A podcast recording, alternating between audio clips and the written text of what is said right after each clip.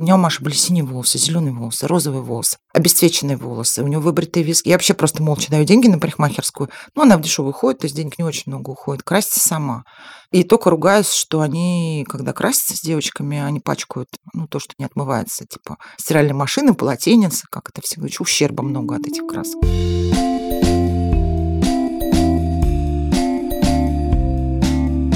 Всем привет, с вами самый честный подкаст о материнстве «Ты же мать». И с вами мы, его ведущие. Меня зовут Настя Хартулар, у меня есть дочка Варя, ей три года, и она вчера впервые сказала «Я тебя люблю». И сердечко мое трепыхалось и трепещет до сих пор. Она по собственной инициативе это сказала?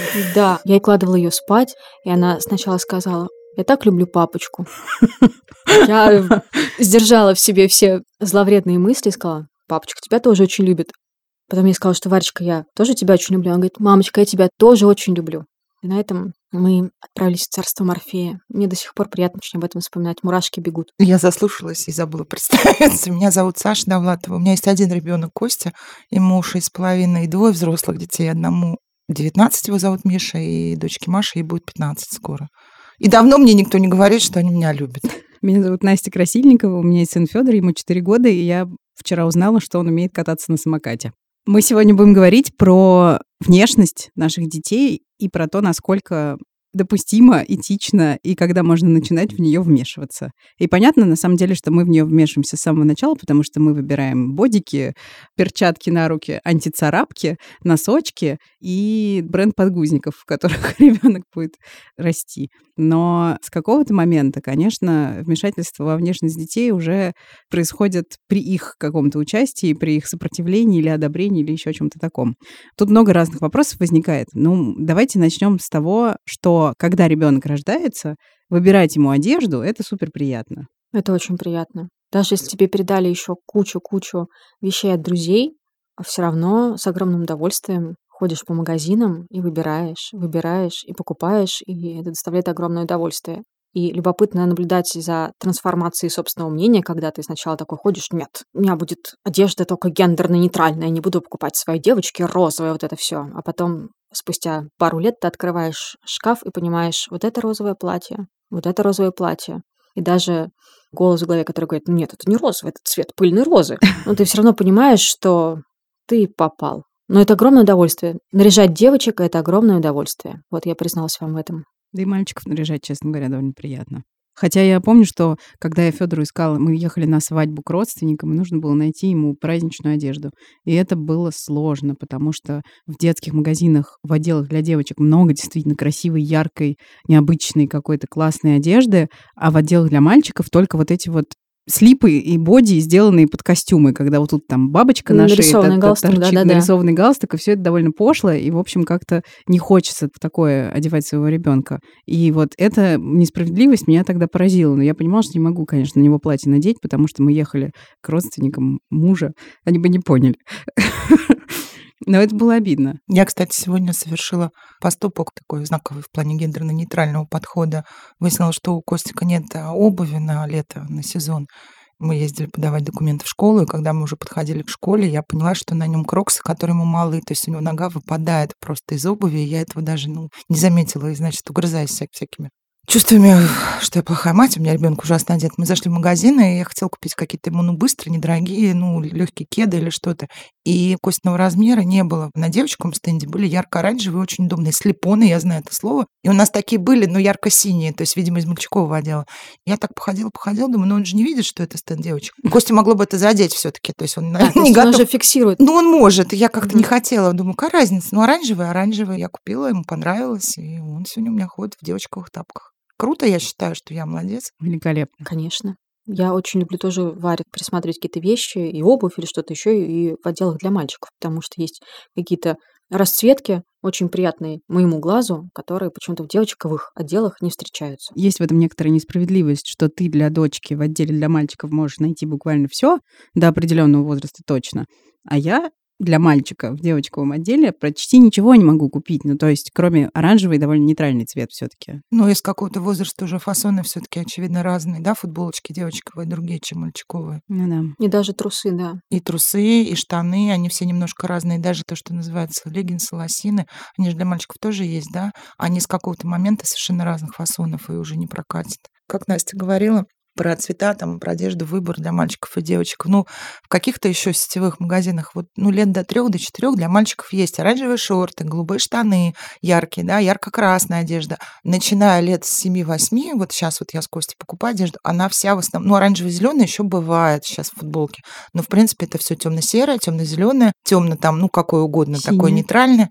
Но если вы посмотрите, вот у меня есть подборка фотографий, как мои дети идут в первый класс, ну, и вообще, как дети идут в школу, и это очень видно, как в первом классе все там и мальчики, и девочки нарядные, в втором, в третьем, то есть пока их одевают родители. Класса с пятого постепенно и к средней школе они все в черном, сером. Если раньше еще для фотографий торжественных, ну, в наше детство, все-таки родители, да, как-то одевали, за этим следили, ну, в белой рубашке, там белый верх, черный низ, то сейчас это много же фоток, которые, ну, просто родители делают, да, там кто-то в школе, то есть это не показушная фотосессия. И вы обратите внимание, то есть это очень наглядно, как меняется детская одежда, они все начинают ходить в сером, зеленом, синем, то есть, видимо, не зря в магазинах нет выбора, потому что как только дети начинают сами выбирать одежду в гробу, они видали вот это все, что мы им подбирали в раннем детстве, и они выбирают вот такие цвета. У нас Миша на выпускном в школе был весь черно-серый, но, правда, у него были ярко-оранжевые кроссовки. И я так радовалась, не могу передать. Кроссовкам. Ну, что хоть какое-то пятно за годы вот этого всего, да, появилось хоть какое-то яркое пятно.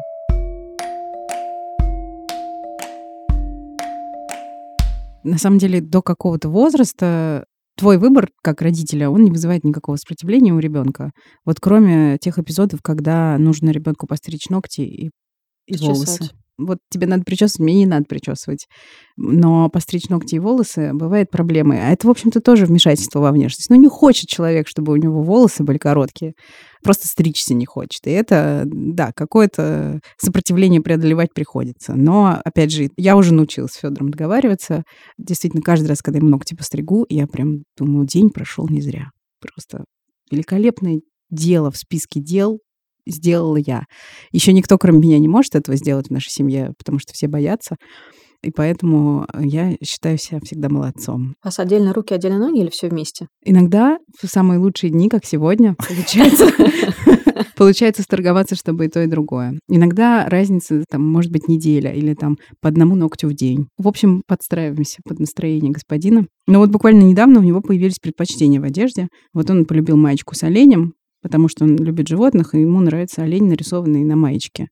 И вот он каждое утро и каждый вечер требует маечку с оленем или пижаму со слонами. Почему-то пижама с тиграми и пижама с обезьянами нравится ему меньше. И когда я ему объясняю, что Федор, оно стирается, он очень расстраивается по этому поводу, говорит, не надо стирать. Ничего там не грязное, а я ему объясняю, что грязное. И это вот прям требования маечки с оленем и пижамы со слонами прям каждый день они возникают. Но я просто говорю, что это невозможно. У нас Миша, это было в начале 2000-х, почему-то любил, хотел оранжевые носочки. Говорил, а няневые носочки, других не надену. И это, опять же, не так давно было, но не было ни Алиэкспресса, ни этих бесконечных магазинов с носками, которые сейчас в моде.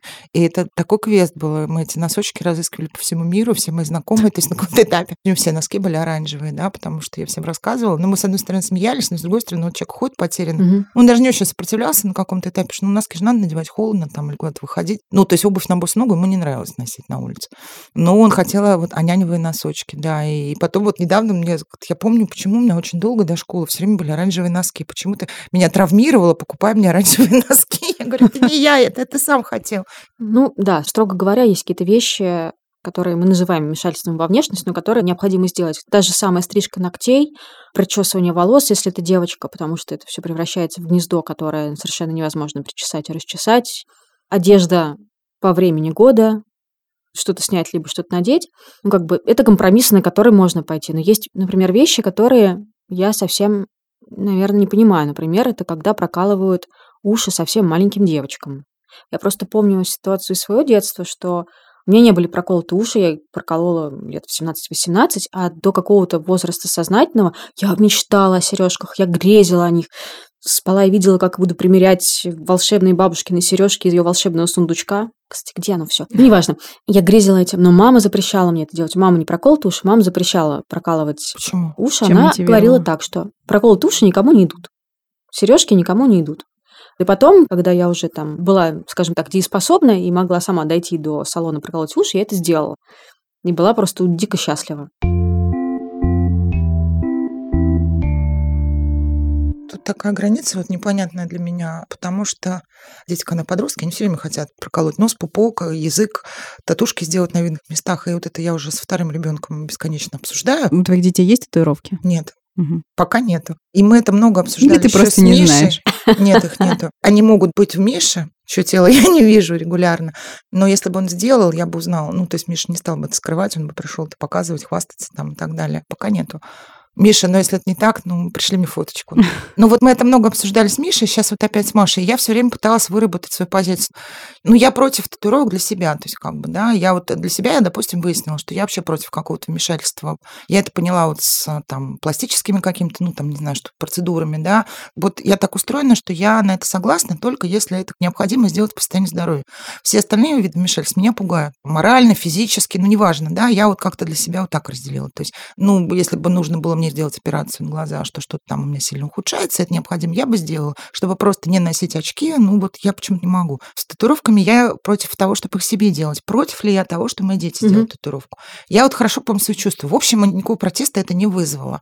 Я говорю, ну хочешь, пожалуйста, там нужно согласие родителя до определенного Мгм. возраста, да, иначе можно засудить салон. Потом я уже этим Мише шантажировала, что если он это сделает без моего разрешения, значит, всем мало не покажется. А потом как-то я понимаю, что все-таки что-то, ну, раз это обсуждается, значит, есть в этом какой-то, ну, такой point, да, неоднозначный. Я в свою мамскую группу там, да, написала, как все к этому относятся. Там 13, может быть, уже лет.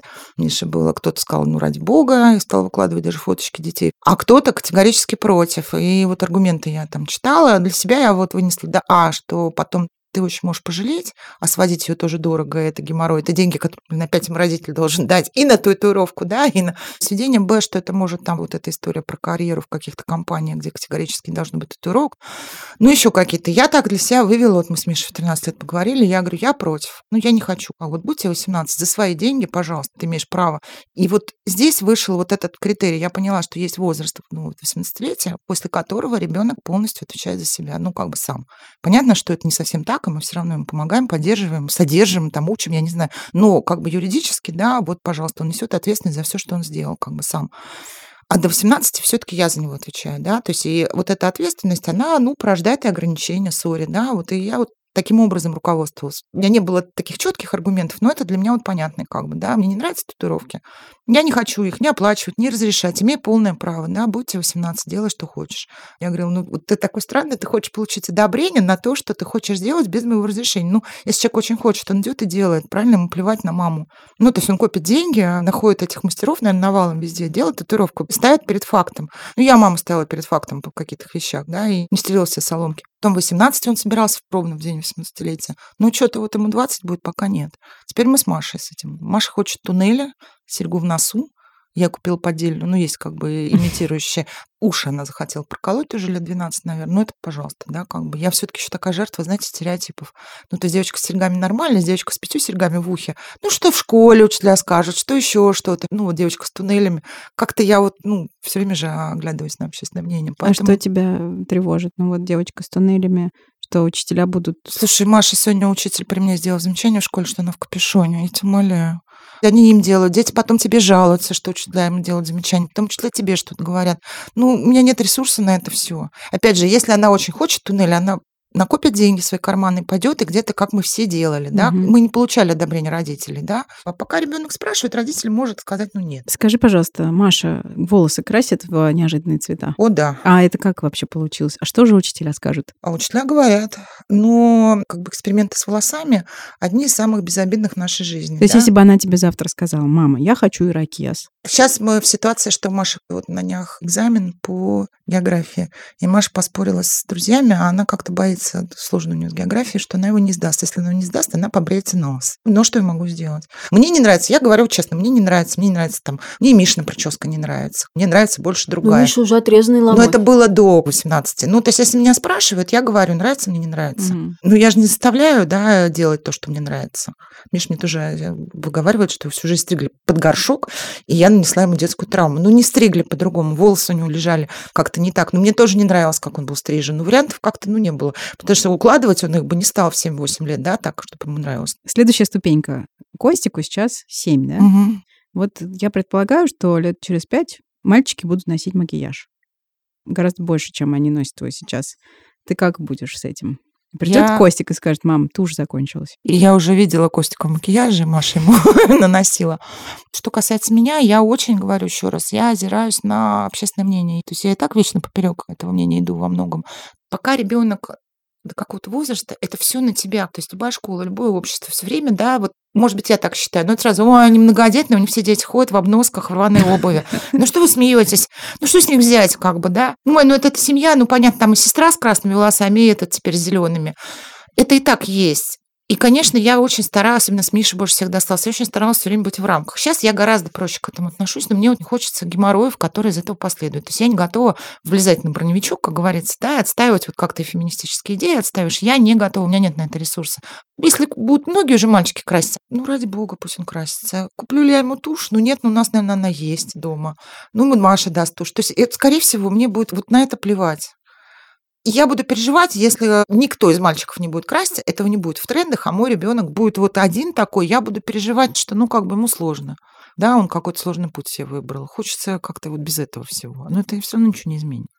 У меня мешнался, брился, я тоже была против. Ну как бы, а чё?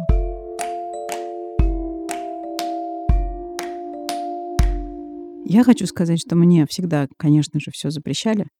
Ни татуировки, ни какие-то эксперименты с волосами. Мы прокололи уши в какой-то момент, когда мы хотели, мы были школьницами сестрой, нас мама отвела. А потом я начала прокалывать уши серийно. У меня пять, по-моему, проколов в одном ухе и три в другом.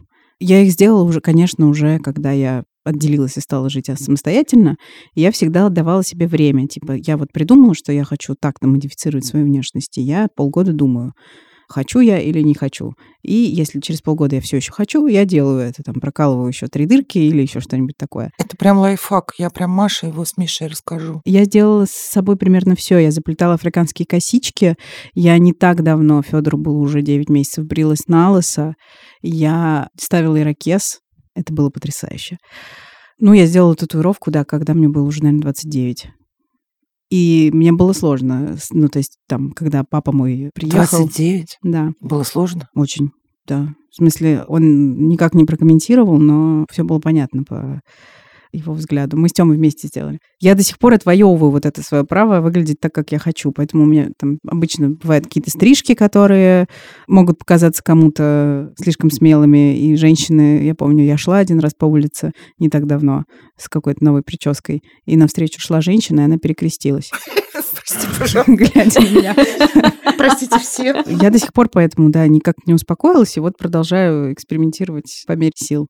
Я пытаюсь вспомнить и понимаю, что в детстве мне, даже в подростковом возрасте, мне не то, что запрещали, мне не приходило даже в голову спросить не в смысле, что я что-то делала, не спрашивая, но я понимала, что даже разговор, ну, даже хотеть этого бессмысленно. Ну, вот в старших классах все, когда я училась, обесцвечивали себе челку, это было модно ходить с желтой челкой. Я тоже это делала. Татуировок не было. Вторую серьгу мама, кстати, была не против и говорила даже, тогда только в моду вошло, что две серьги. Обычная дырка, еще одна. Ну, почему-то я так ее как-то и не, сделала сама. Видимо, я уже тогда вот все-таки лишних вмешательств боялась.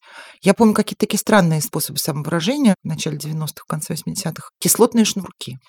Продавались во всех кооперативных киосках ярко-салатовые, ярко-желтые, ярко-розовые шнурки. Пара стоила полтора рубля. А я хотела разные шнурки. Это верх протеста, понимаете, на черных туфлях разные шнурки. Мама дала мне 3 рубля. Слушайте, я сейчас вот начинаю прям, это примерно как я Маше разрешила, да, да, ирокез, наверное, сейчас вот если переносить на нынешнее время. Я купила две пары, розовые и салатовые. И пострадала за это. Это уже старший класс прям были. Делали школьную как раз классную фотографию. Я в первом ряду сидела, и меня заставили встать, учительница, и встать туда, в дальний ряд, чтобы шнурки не вошли. Да. Может быть, потому что вот все было так жестко, я как-то тоже довольно хотела сказать жестко, мать, потом думаю, нет, у меня у Маши были синие волосы, зеленые волосы, розовые волосы, обесцвеченные волосы, у нее выбритые виски. Я вообще просто молча даю деньги на парикмахерскую. Ну, она в дешевую ходит, то есть денег не очень много уходит. Красится сама. И только ругаюсь, что они, когда красятся с девочками, они пачкают, ну, то, что не отмывается, типа стиральные машины, полотенец, как это все, говорю, ущерба много от этих красок. Следующая ступенька. Короткие юбки и вообще слишком откровенные, это я сейчас размахиваю искусственными кавычками в воздухе, слишком откровенные наряды, когда она выходит куда-нибудь вечером. Маша носит все черное и максимально объемное. Это сложный вопрос. Мы были в Турции, отдыхали, когда уже Миша был довольно взрослый. Маша типа 12. То есть она была еще ребенок. Это был сложный момент, когда я поняла, что к Мише клеятся тетки моего возраста. а он этого не понимает. Я была в шоке. Это неприятно, когда, да, твоего ребенка воспринимают как сексуальный объект, ты рядом. А Маша мы купили в детском магазине такую белую блузку, у нее как-то голые плечи, когда идет горизонтальная линия, да, по плечам, Мгм. по груди, по спине, здесь два банта. И вот как бы вечером она это надела. А, у нее были шорты, да, это было жарко, и она вышла, и тут я вижу лицо своего мужа, мы так с ним переглядываемся, и мы понимаем, что, ну, то есть она выглядит старше, чем свои там 12 лет, и что она выглядит, ну, секси как бы, да, то есть это вот плечи, вот все как бы, она еще такая крупная, да. Такой шок был немножко, да, то есть ничего плохого, но ты не ожидаешь, так привык, что это ребенок, и ты не ожидаешь. Я не знаю, я даже рада, может быть, что она как-то одевается по-другому, потому что это, ну, как бы сложно, да, и я вот опять же сегодня в школе посмотрела, какие там ходят Девушки. девушки, да. Ко мне подошла девушка и спросила, простите, как вас зовут? Я решила, что это Машина учительница, которая хочет меня отчитать сейчас. А выяснилось, что это Машина одноклассница, которая просто хотела познакомиться.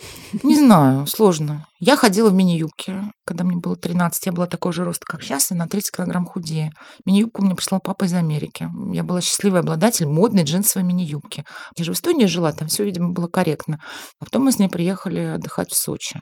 Мама зашла в магазин и осталась ждать ее на улице. И стою, когда подходят два мужика, и один из них говорит, о, это она вчера с Аксютой была. Я не успела испугаться. Вижу, что летит моя мама, размахивая пакетом, и мужик бьет этих мужиков. Ну и дальше невозможно было, как все время кто-то цокал, фыркал там, да. И мама говорит, что она до сих пор это все вспоминает, но она говорит, что это тяжело было. Ну, блин, а что ты сделаешь-то? Ты же не будешь кричать, запрещать тебе носить юбку, носи брюки, а ребенок будет ну, назло тебе носить эту юбку бесконечно. Вот я тебя слушаю, Саш, слушаю. Я понимаю, что прям даже с маленького возраста, так или иначе, очень большую роль играет оценка вот этого незримого общества, которое присутствует. Потому что я думаю о том, что, например, чтобы Варя выглядела опрятно, причесана, со стриженными ногтями. Честно говоря, я почувствовала некоторый тяжелый груз от этого. У меня это никогда не получалось. Я даже когда ногти детям стригла, они стриглись как-то криво и быстро пачкались. Ну, или очень быстро росли. Ну, то есть при всех моих титанических усилиях, э, которые я прикладывала условно к Мишиной и Машиной опрятности, результат был, ну, минимальный. Они все равно выглядели неопрятно на фоне других условно каких-то опрятных детей. В какой-то момент, это же многодетно им плевать, мне правда стало плевать, то есть моего ресурса на это, ну, перестало Мгм. хватать. То есть в какой-то момент дети сами начинают следить. Миша всегда ходит очень чистый, очень умытый, очень уложенный, очень аккуратный. Мог бы даже быть чуть менее опрятным. Это перебор даже. Ну, смотрю на Костика, мне тоже кажется, что все дети, вот у него уже майка такая сикость-накость, ногти мы стригли два дня назад, там уже грязь за ногтями почему-то. Не важно, что окружающие про это думают, вот важно, что для тебя самой важно, ну тогда мы за этим следим, да, как бы я в какой-то момент решила, что мне это не важно. Я сама, помню, очень опрятная, к сожалению. Ну, что теперь? Я поняла для себя, что эта оценка для меня все-таки имеет какое-то значение. Она пока не решающая имеет значение, потому что, например, даже если Варя просит, ей очень нравится, когда у нее накрашены ногти, она там просит э, накрасить ей ногти, иногда мы это делаем, что я думаю, так, Варя пойдет в детский сад, вдруг мне что-нибудь скажут про это. Мне ничего про это никто Ну, ничего не говорит, не скажут, конечно. но тем не менее у меня где-то на подкорке такая мысль существует. Есть такой важный момент, мы говорим про одежду, про прическу. А Если ты понимаешь, что у тебя ребенок с лишним весом, то что ты примерно можешь делать? Обращать внимание у ребенка на это, не обращать. Ну, у меня есть дети с лишним весом, у меня есть я с лишним весом. И, скажем, есть вообще дети, которые выглядят нестандартно. Ну, можно это так, да, Мгм. как-то. И у меня нет ответа. Я боюсь, как бы я не ответила, например, мне потом дети предъявят не в что они обидятся, а выяснится, что я вижу это таким образом, что я повела себя правильно и стараюсь делать вот так. А не замечая, точно так же наношу им травму. И выяснится, что я сейчас похвалюсь, а на самом деле хвалиться мне нечем, да, или наоборот. Я не знаю. Но есть вопрос же здоровья, и есть вопрос, ну, как бы всего остального. Берем лишний вес, да. Есть какие-то базовые анализы, да, есть какие-то базовые нормы. Если что-то, как бы, ну, это там, потому что ребенок адски неправильно питается, или там еще что-то, у него что-то какое-то нарушение. Ну, блин, они, наверное, требуют коррекции именно, чтобы он был здоров.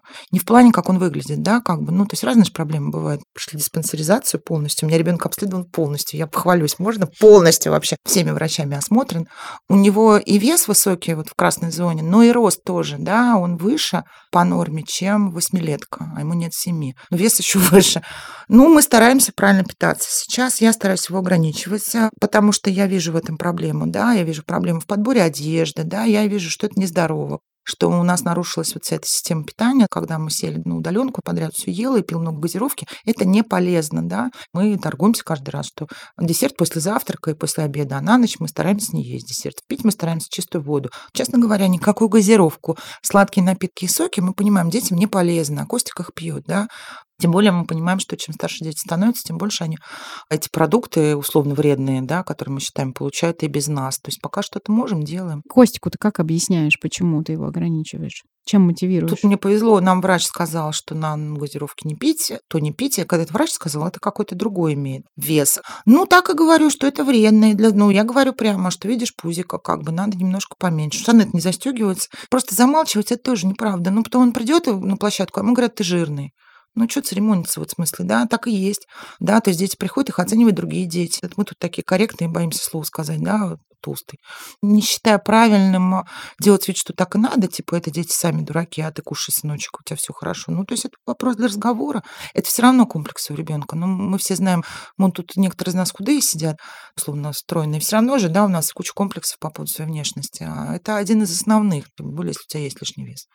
Мы думаем, блин, мне 45 лет, я до сих пор с этим лишним весом как бы все время про это говорим. Если бы я перестала думать о себе как о человеке с лишним весом и о том, что нужно обязательно с собой сражаться, запрещать себе, ограничивать себя, считать калории, углеводы, белки и жиры распределять в разное время суток, сколько энергии просто освободилось бы, если бы мы чуть-чуть менее оценочно подходили к себе, к своему весу и к своему телу, насколько много из этого на самом деле идет из детства. До сих пор для меня открытый вопрос, и я очень часто про него, а сейчас еще больше про него думаю, как помочь своему ребенку, как помочь Варе сформировать максимально адекватную какую-то оценку. Правильно ли ей говорить, что ты красотка? Хотя, когда ты ей говоришь, Варя, ты красотка, он говорит, я не красотка, я гусеница. И это аргумент. Насколько вообще правильно какие-то давать ей оценки или неправильно, или вообще про ее внешность не надо говорить, а нужно говорить про то, как она вообще в целом молодец. Это для меня большой вопрос, и я не понимаю, как правильно. Мне нравится, как ты выглядишь. Да. Или мне не нравится, как ты выглядишь. Ну, я не совсем так говорю, но смысл свой, потому что мне не нравится, как ты подстригся, но я уважаю твой выбор. Я как раз детей пытаюсь к этому вот приучить. Они должны зависеть от моего мнения. Ну, то есть, я, понятно, все зависят. Они не от моего зависят, а еще от окружающих. Но, тем не менее, как бы я считаю, что ну, нам не обязано все нравится. И другим людям не обязано все нравится. Да, клево, когда тебе самому нравится. Вот как сделать так, чтобы ребенку самому нравилось? Вот. Ну, видимо, отправить его в сколько лет там психологу можно отправлять и зарабатывать на университеты на психолога. Мне, честно говоря, кажется, Настя, что с поколением наших детей будет в этом смысле попроще, потому что, во-первых, есть такая ценность теперь уже, что мы стараемся окружить себя разными телами, условно, да, мы стараемся смотреть на разные тела, что бренды, которые рекламируют, не знаю, одежду, еду и все на свете, они показывают в рекламе разные тела, это уже становится таким массовым. Не говоря уже о том, что мы девочек, наверное, потому что на девочек стандарты красоты и внешности влияют гораздо сильнее. Мы все-таки, наверное, девочек в большинстве своем не готовим исключительно к замужеству и не определяем их успешность в жизни только тем, сколько мужиков на них посмотрит. Поэтому худоба условная, да, и вот эти вот представления о себе как о женщине, которая не имеет права иметь ни грамма жира на теле, они уходят немножко в прошлое. Вряд ли ты будешь Варе говорить, что если ты не похудеешь, тебя никто замуж не возьмет. А это такая фраза, которая сейчас звучит дико, а ну, в моем детстве и юности она была очень даже легитимной.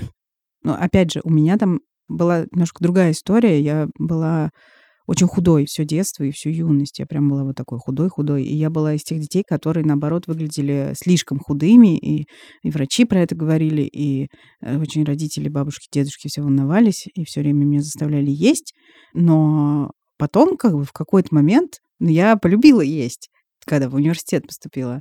И изменилось это каким-то образом. И меня родители стали оценивать по вот этим вот стандартам, что типа замуж никто не возьмет, если ты будешь так выглядеть. И это было просто постоянно. Просто постоянно. И Господи. самая как бы моя любимая фраза, когда мне было уже лет, наверное, 23 мне было. Когда папа, значит, вернулся из какой-то очередной командировки и сказал мне, ты урод, и найдешь себе такого же урода. Я тогда ходила в шляпе. Я еще носила шарф вместо ремня. Ну, в общем, я, видите, я как бы мстила просто за годы, когда мне нужно было быть примерной девочкой. И вот эта вот фраза, она на самом деле очень про все сразу, что ты выглядишь так, что на тебя посмотрит только человек, который выглядит так же, а значит, вы оба недостаточно хороши. Я понимаю, почему родители это говорят. От бессилия все, да, от того, что как бы, ну, от несоответствия их каким-то представлениям о том, как надо, да, невозможностью и сложностью принять это. Сейчас просто мы более подкованные, да, и психологически, и вообще, и вообще ну, нормы меняются, да, общественные, мы стараемся. Понятно, почему это говорят, нисколько не оправдываю, но понимаю. И это правда сложно, да, когда твой ребенок ты его родил, кормил, воспитывал, и он начинает делать Сейчас мы считаем, что зеленые волосы это фигня, ради бога, да, и волосы это безобидно, мы такие. Но это могут быть не волосы, да, это может быть что-то другое. В разной степени это все бывает. Как бы вот сепарируясь, и так, ну, для тебя это неприемлемо было. И, конечно, это очень сложно принять, да. Просто нам сейчас кажется, что, ну, какая разница, ну, я тоже тебя слушаю, ну, шляпа, ну, шарф, это такие безобиднейшие вещи. Но сегодня безобиднейшие, там, ну, 10 или 20 лет назад, да, это ну, даже это был вызов, пощечина общественного Да, вкуса. да, просто дальше будет что-то новое. Вот я еще понимаю, что мы примем разноцветные длинные волосы, как школы вот гордятся сейчас, что ну, ну, у нас дети, у нас нет школьной формы, дети вот в дредах еще в чем-то. Но детям же точно так же надо дальше будет как-то, ну, что доказывать, сепарироваться. Правильно сказала, да, мальчики начнут краситься. Я не знаю, что еще дальше пойдет. То есть этот конфликт будет продолжаться просто в других каких-то вещах, да, и как мы к этому будем относиться, когда мы еще старше станем, да, и разрыв увеличится, я не знаю. Что же преподнесут нам наши внуки? Потумс. Я уже об этом думаю так почти всерьез. И поняла, что мне так все равно. Это будет не моя ответственность вообще ни одной секунды. Ну, будут родители, пусть они парятся. Ты сейчас сказала, Саш, что оценочные суждения по поводу внешности можно давать в такой форме. Мне нравится, как ты выглядишь. А вот я помню, мы учились в университете, у меня была ближайшая подруга тогда, и мы у нее как-то остались на ночь, и утром встали, собрались в универ, и мама моей лучшей подруги проходя мимо нее, утром так в коридоре сказала, «М-м, погано выглядишь. Вот, и мне кажется, что вот погано выглядишь — это не тот способ дать ребенку некоторый фидбэк, потому что даже я до сих пор это помню. Это интеллигентная московская семья. Это был традиционный способ для нее как бы давать некоторую оценку да, тому, как выглядит ребенок. И вот все-таки опираясь на то, что мы знаем сейчас, что хорошо бы выражая свое мнение, говорить о своих чувствах, а не навешивать ярлык, типа «ты выглядишь плохо», или «ты там жирная», или «ты слишком высокая, слишком короткая. Еще у мальчиков, мне кажется, всякие такие штуки, что ты недостаточно ловкий, ты недостаточно быстрый. И вот такие вот, это уже немножко не про внешность, а про какие-то физические качества, но это тоже какое-то давление, да. И если говорить о себе и своих чувствах, типа, мне было бы так приятно, если бы ты постриглась э, наконец, и я бы видела твои глаза, ну вот что-нибудь это такое. Это тоже фигня, вот это вот тоже манипуляция. Мне было приятно, чтобы ты постриглась. Ну, блин, ребенок это слышит, как я буду тебя любить, если ты пострижешься. Я думаю, в идеальной картине мира, без запроса со стороны ребенка, у нас не должно быть больших желаний. То есть, может, есть, ну, пока нас никто не спрашивает, как нам нравится то, что они себе купили, как они подстриглись или как они сами себе покрасили волосы. То есть если мое мнение никто не спрашивает, а это те аспекты, в которых мнение не очень важно. Опять же, это не безопасность, не жизнь, не здоровье, да, то мне кажется, свою оценку надо засунуть себе в задницу и молчать. И мне не всегда это удается. Угу. В идеале надо вообще заткнуться. Тебя спрашивают, ну, я не вижу причины врать. Да, ну, то есть, опять же, если что-то не нравится, ну, почему надо говорить, что мне нравится, если мне не нравится? Ну, все разные, мы так приучаемся, видимо, да. Опять же, есть очень большая разница между «мне не нравится» и «погано выглядишь», согласись. Да, это я, ты сообщение, но я Миша тут сказала, какой-то ты помятый, имея в виду, что, видимо, он мало спал и как-то провел ночь очень бурно. И тоже думаешь, я его вот обидела? Это все-таки еще вопрос, как принято в семье и как люди общаются. Тут тоже где можно сказать очень вежливо, ты знаешь, дорогая, мне кажется, эта прическа портит твой прекрасный разрез глаз, и на самом деле иметь в виду, сволочь, у тебя ужасная прическа, и ты погано выглядишь. Но сказать это, да, очень корректно. И это еще более обидно, чем фраза «погано выглядишь». Очень зависит от того, кто говорит, кто слушает. Правда, но мы все-таки, да, ориентируемся на то, что мы делаем это без пассивной агрессии, с каким-то минимальным уважением и всем таким. Понятно, что можно самые милые вещи сказать таким тоном, что потом там кто-нибудь будет неделю плакать. Каждый раз, когда мы с мамой созваниваемся в скайпе и включена камера, мама говорит, ой, сегодня у тебя вот прическа мне нравится. Это следствие того, что долгое время, каждый раз, мне 46 лет, я 17 лет живу без мамы, с 21 или 22 лет, например, уже моих, есть ну, возможность какой-то видеосвязи. Мама мне говорила, что у себя вот разлохмать волосы, я тебя больше люблю, когда лохматая. Я стала выключать камеру, мама стала обижаться. Я собралась духом и объяснила маме, что я выключаю камеру, потому что меня задевает. Ну, вот ее комментарий. Может, я голову вообще две недели не мыла, да? Я не знаю, может, я в депрессии. Прошло еще несколько лет, мама перестала говорить, что ей не нравится моя стрижка. Но каждый раз, когда ей нравится моя стрижка, она об этом говорит. И я все равно понимаю, что это значит, что в прошлый раз ей не нравилось, а в этот раз нравится. Мама прям уже тоже научилась считывать, видимо, дрожь моей спины. И говорит, ну я же не сказала, что плохая прическа, а наоборот же похвалила. Но, блин, вот этой похвалы мне не надо, потому что в этой похвале я годами ранее я читаю, как бы, да, то, что сегодня она у меня отличная стрижка, а вчера была ужасна. Таким образом, ты не хочешь оценки, если Вообще. ты эту оценку не попросила. Более того, я сейчас подумала и зачеркиваю все, что я сказала раньше. Если я попросила, если я подстриглась, позвонила маме и сказала, я подстриглась, я хочу услышать, что маме нравится, как я постриглась, даже если не нравится. Вот и вся история. Легче не стало. Хочу одобрения.